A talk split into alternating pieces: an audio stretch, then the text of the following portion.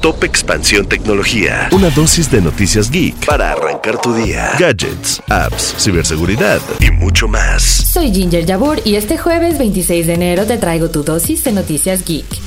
Tecnología. El ambiente electoral se calienta hasta en redes sociales. Y tras el anuncio de que Donald Trump se postulará para ser presidente de nuevo en 2024, Meta, la matriz de Facebook e Instagram, señaló que se van a restaurar sus cuentas en redes sociales. Esto después de que fueran suspendidas en 2021 por los disturbios mortales del 6 de enero en el Capitolio.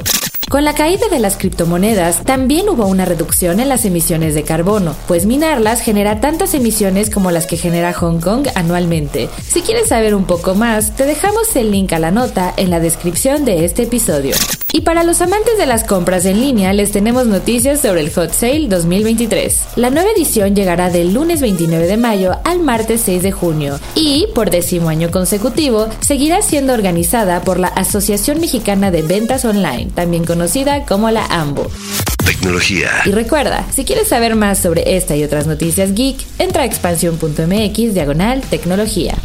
Esto fue Top Expansión Tecnología. Más información. Expansión.mx diagonal tecnología.